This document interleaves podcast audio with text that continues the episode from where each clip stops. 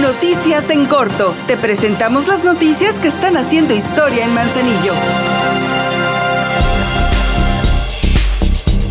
En el marco de la sesión pública de Cabildo número 52 de carácter extraordinaria, la mayoría de regidores votó en contra del dictamen que presentó la Comisión de Asentamientos Humanos y Vivienda para celebrar un convenio de colaboración y donación entre el Ayuntamiento de Manzanillo y el Consorcio Inmobiliario Arenal del Bosque SASB, negando así a 34 familias de campos que fueron desalojadas a recibir el apoyo para contar con un patrimonio propio.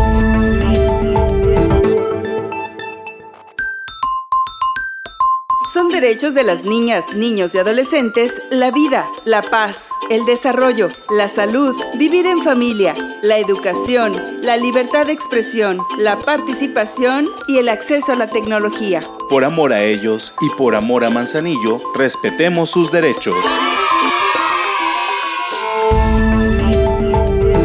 Para dar cumplimiento a la ley y refrendar el compromiso con la población y su participación en las acciones que desarrollan los gobiernos, el Ayuntamiento de Manzanillo, junto con la SEDATU, formalizó la integración de las y los contralores sociales. Ellas y ellos fungirán como supervisores y supervisoras de la construcción del proyecto que las dependencias municipal y federal construyen en el área de ventanas.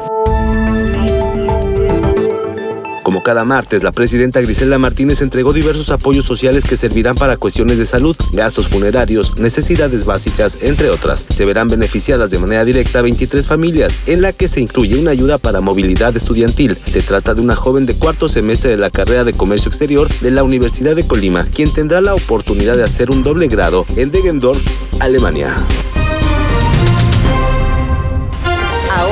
Ya estás bien informado del acontecer de nuestro municipio. Trabajamos por amor a Manzanillo y unidos seguimos haciendo historia.